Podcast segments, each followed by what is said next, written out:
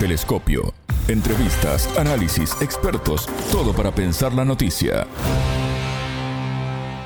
Reino Unido se sumerge en una gran crisis política que pasará luego de la renuncia de la primera ministra Liz Truss.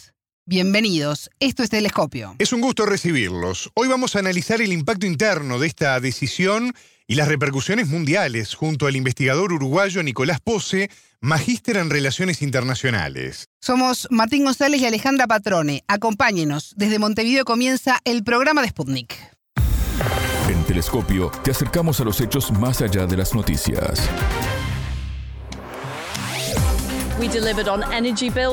Cumplimos con las facturas de energía y con el rescate de la seguridad social y establecimos una visión para una economía de bajos impuestos y alto rendimiento que aprovechará las libertades del Brexit. Sin embargo, reconozco que dada la situación no puedo cumplir el mandato para el que fui elegida por el Partido Conservador. Por eso he hablado con Su Majestad, el Rey, para notificarle que dimito como líder del Partido Conservador.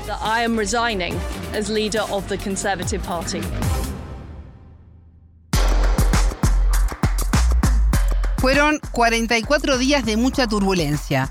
La crisis energética, el caos financiero y un fallido plan económico se convirtieron en el tridente que terminó con la breve jefatura de gobierno de Liz Truss en Reino Unido. Cuestionada por su propio partido, el conservador, desacreditada por la opinión pública y partícipe de la crisis internacional, el gobierno de Liz Truss pasará a la historia como el más corto del país. La ex líder británica había asumido el cargo el martes 7 de septiembre con el enorme desafío de unificar al país y sacarlo de las dificultades económicas frente a los efectos del Brexit, la pospandemia y la altísima inflación, entre otros temas. Su antecesor, Boris Johnson, fue forzado a renunciar tras varios escándalos que calaron en profundidad en la imagen y también en la confianza de la ciudadanía en los Tories, forma coloquial de llamar a los conservadores, y potenciaron en la competencia electoral al opositor Partido Laborista. Las críticas a la gestión de Truss comenzaron a tomar fuerza ante el aumento del rendimiento de la deuda pública y la caída histórica de la libra esterlina. Un día antes de su dimisión, el miércoles 19, renunció la ministra del Interior, Suela Braverman,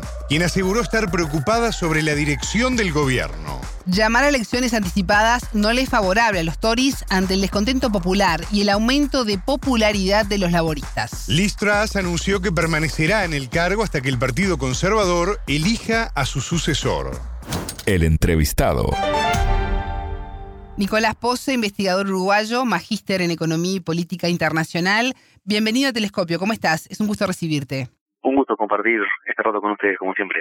¿Te sorprendió la renuncia de Liz Truss como primera ministra de Reino Unido a 44 días de asumir este cargo?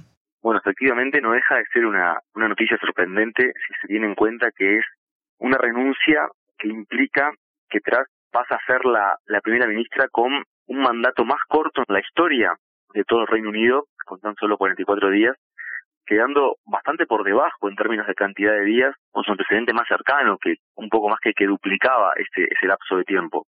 De todos modos, lo cierto es que desde que asumió atrás venía acumulando un conjunto de, de reveses económicos y políticos que la llevan a esta situación en la que no queda otra alternativa que la renuncia. Hace unos días ya se había intentado estabilizar el, el, panorama político con la renuncia de su ministro de Finanzas, sí. pero lo cierto es que esto no fue suficiente y, y bueno, Tras tuvo que, que, que, ceder a las presiones de su partido y, y poner la renuncia arriba de la mesa. Tras tenía por delante enormes desafíos, ¿no? La crisis energética, la inflación, el post-Brexit, pero eso ya lo sabía cuando asumió y, y aceptó el desafío. Se la veía muy segura. ¿Crees que además influyó o de alguna manera comenzó este debacle con el plan económico? Yo creo que sí, este, creo que, que lo conversamos antes de, de, de, su victoria. Sí.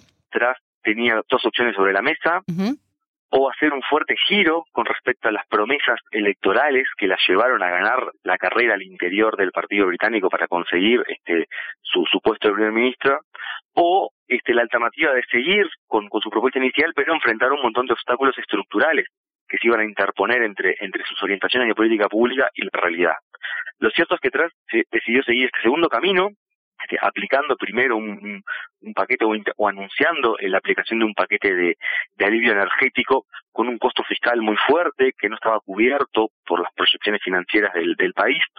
Y a eso agregó a los pocos días un, plan más general, el, conocido como, como el Mini Budget, que lo que planteaba era una fuerte rebaja fiscal de 45 mil millones de libras, estimado el, el, impacto del recorte fiscal, centralizado sobre todo en, en aquellos individuos de mayores, de mayores ingresos, con la expectativa de que eso iba a generar una nueva suerte de, de, trickle down y que a partir del impulso en, sobre la economía que ese recorte fiscal iba a generar, el agujero que este recorte iba a generar sobre las finanzas públicas se iba a poder compensar.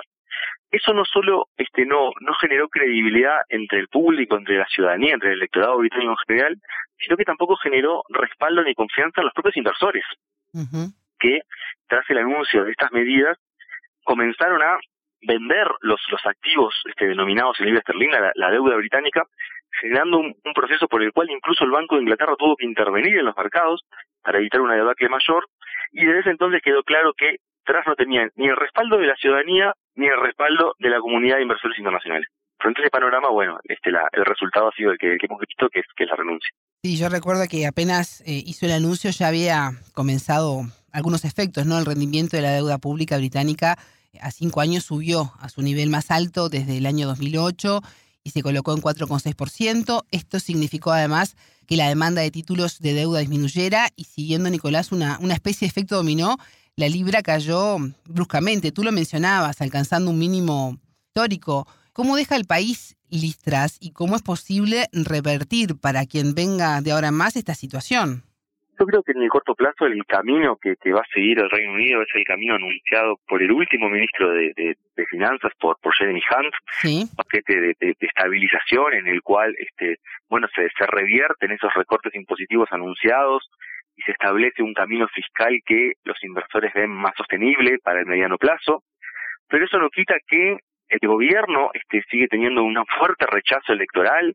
Las encuestas, las últimas encuestas que hemos conocido en torno a intención de voto muestran una enorme caída del Partido Conservador, este, que, que con registros que, que, de los cuales no tenemos antecedentes recientes, por lo que si bien una de estas dos patas de, del componente de apoyo político requerido para gobernar parece asegurarse en el corto plazo, en la medida que ya con la renuncia detrás, por ejemplo, la libra este, vuelve a, retomar parte de, los valores que había perdido en estos últimos días. También este, hemos visto cómo los, los títulos de deuda británicos vuelven a, mejorar su desempeño tras, tras esta renuncia, es decir, que la, respuesta de la comunidad de inversores internacionales es positiva a la renuncia de Trump. Lo cierto es que en la otra pata central para la gobernanza, que es el apoyo de la ciudadanía, bueno, allí el, Partido Conservador este enfrenta un desafío muy grande. Y si a esto agregamos que este, el Reino Unido no ha terminado de definir cómo va a enfrentar los crecientes costos energéticos que afectan tanto a empresas como a la población, bueno, este uno puede augurar que en el corto plazo las dificultades políticas pueden continuar. Tras se va a quedar como jefa de gobierno hasta que el Partido Conservador elija al sucesor. Eh, la propia Liz Truss había sustituido a, Boris Johnson, que fue forzado a renunciar tras varios escándalos, algunos de ellos sexuales, que calaron además en profundidad en, la imagen y la confianza de la ciudadanía en los Tories. ¿Crees que es un buen momento para el opositor Partido Laborista? Es un excelente momento para, para el Partido Laborista. Las encuestas marcan este que el partido votaría este, en unos niveles desconocidos para, para los últimos años, para las últimas décadas, que ganarían la enorme mayoría de los distritos si las elecciones este, fueran en, dentro de, poco tiempo. Incluso su, su, su líder, su, su candidato, este, ha visto cómo sus márgenes, sus índices de, aprobación han crecido en las últimas semanas, en la medida que el electorado británico buscó una alternativa a lo que ha sido realmente un, un caos al interior del Partido Conservador en, en, este último tiempo, en el cual primero Johnson se, se vio forzado a renunciar, en el cual ahora atrás también que no, no logra este, niveles mínimos de estabilidad política para gobernar. Y ahora la pregunta es cómo se elegirá el, sucesor detrás. Este, incluso no, no hemos tenido claridad al respecto todavía. Lo que uno puede observar es que hay una diferenciación entre lo que son las preferencias de los legisladores que componen el, el, Partido Conservador Legislativo y que son este parte del proceso de, de votación para la elección de un nuevo líder, y lo que es la membresía más general del partido. Allí vemos cómo los, legisladores probablemente se decanten por la opción de Sanac, que es una opción este, en términos este, fiscales más, más conservadora, más, más continuista y, que respaldaría un poco lo, que ha sido la, la, plataforma que ha planteado Hunt para navegar esta, esta crisis financiera de corto plazo. Pero por otro lado vemos que justamente en las elecciones que tuvieron lugar hace muy poquito tiempo, hace menos de dos meses, la membresía del Partido Conservador se inclinó por la opción alternativa, se inclinó por la opción detrás Entonces, bueno, ver cómo el partido también resuelve esa tensión interna entre lo que pueden preferir sus legisladores y lo que prefiere su membresía es, es otro elemento este, de, incertidumbre que, se agrega a este complejo panorama político. ¿Crees que hay una ruptura interna dentro del Partido Conservador, más allá de, las directrices para el país, ¿no? A nivel interno. No hablaría de una ruptura, pero sí de fuertes tensiones internas que, que tienen que ver con la coyuntura, con que que no hay este no hay liderazgos que hayan sabido este navegar esta esta coyuntura que, es compleja que tiene elementos estructurales que la hacen compleja pero que las dinámicas políticas internas han agregado complejidad y este, este tal vez el, el dato político más interesante. Sí. Y que también hay distintas visiones verdad hay hay visiones que bueno que hemos visto como la detrás que se ha presentado a la al interior del partido y hacia la ciudadanía como como un revival del, del tacherismo el cual no no ha encontrado este viabilidad política y económica hay otras opciones que reivindican este el legado de distintos liderazgos, más legados más eh, orientados hacia el centro del espectro político, otros que reivindican la figura de Boris Johnson, que todavía es muy popular en, ciertos segmentos del partido, y eso hace que, bueno, que todas estas alternativas generen tensiones, este, y, habrá que ver cómo el partido es capaz de, procesarlas, porque la alternativa es convocar elecciones, y en el corto plazo el, Partido Conservador es consciente que si convoca elecciones a corto plazo, el, el resultado electoral sería muy negativo para los intereses del partido. Las encuestas de opinión ya le iban anunciando a Liz tras la pérdida de popularidad y los problemas urgentes que la población exige respuestas inmediatas más allá de las visiones de largo aliento de los gobiernos. ¿Crees que Liz no supo escuchar a los británicos o no tuvo margen ni tiempo para comenzar a poner la casa en orden? Yo creo que Truss escuchó a la membresía del Partido Conservador y eso le, posibilitó este, ganar las elecciones pero uno puede ver un, gap este, bastante claro entre lo que eran las, preferencias de esta membresía del Partido Conservador por un fuerte recorte fiscal, por una, por una economía de trickle down, y lo que son tanto las preferencias de la ciudadanía como de la comunidad de, inversores.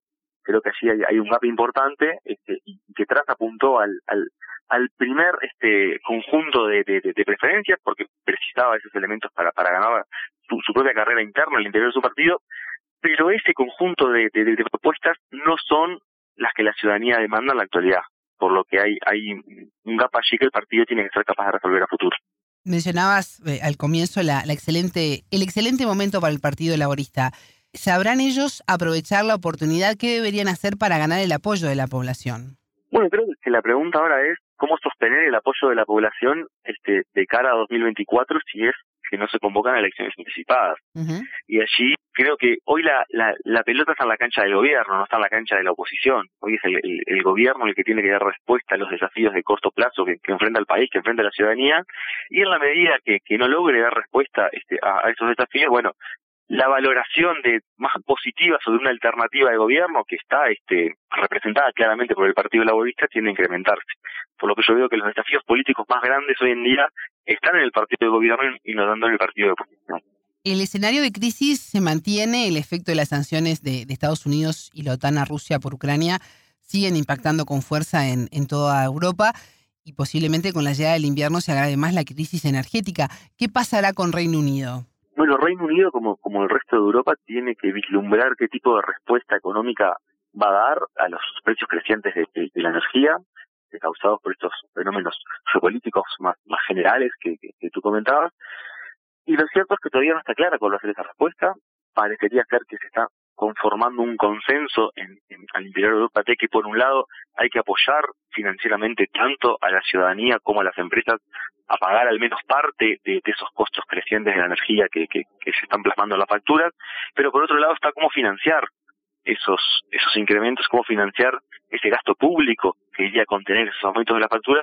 Yo creo que el debate hoy está centrado ahí, está centrado en si estos fondos públicos para mitigar este impacto van a provenir de nuevas emisiones de deuda, lo cual en algunos países no parece ser de todo sustentable, o si esos fondos van a provenir de nuevos impuestos, impuestos extraordinarios a otros actores que, que también producen energía y que no han sido afectados por, por este fenómeno de, de, los cortes o de las disrupciones del suministro de gas, que han obtenido este beneficios excepcionales a, causa de estas dinámicas y que allí este parecería configurarse una oportunidad para los gobiernos de, de recaudar en mayor medida recursos o recaudar fondos para pagar, para compensar este, al, a tanto empresas como a ciudadanos por estos incrementos energéticos que, hemos constatado en los últimos tiempos.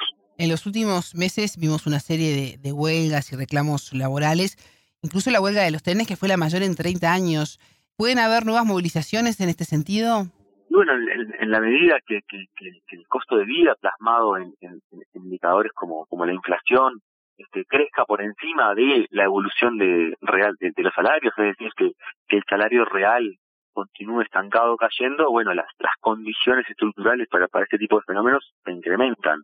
Este, a eso agregamos que estamos frente a la presencia de, un gobierno este, que se muestra débil, dadas las, las dificultades internas para, para sostenerse en el poder, bueno, puede ser un escenario. ¿Y cuánto pesa en esta crisis económica y política el post-Brexit?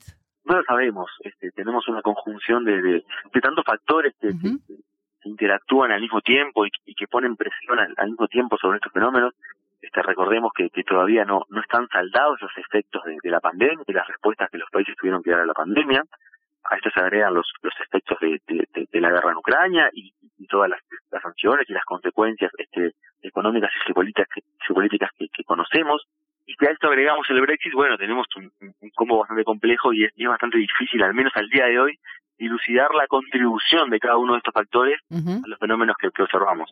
Pero es cierto que, bueno, que, el Brexit es, un elemento adicional a, a todos estos fenómenos y que en la medida que el resto de los fenómenos tiendan a estabilizarse, bueno, así podremos ver con, con más claridad cuál es el efecto neto del Brexit sobre este, bueno, fenómenos como la inflación, fenómenos como la, la, pérdida de competitividad de, las firmas británicas, sobre todo la hora de exportar al mercado europeo, ¿verdad?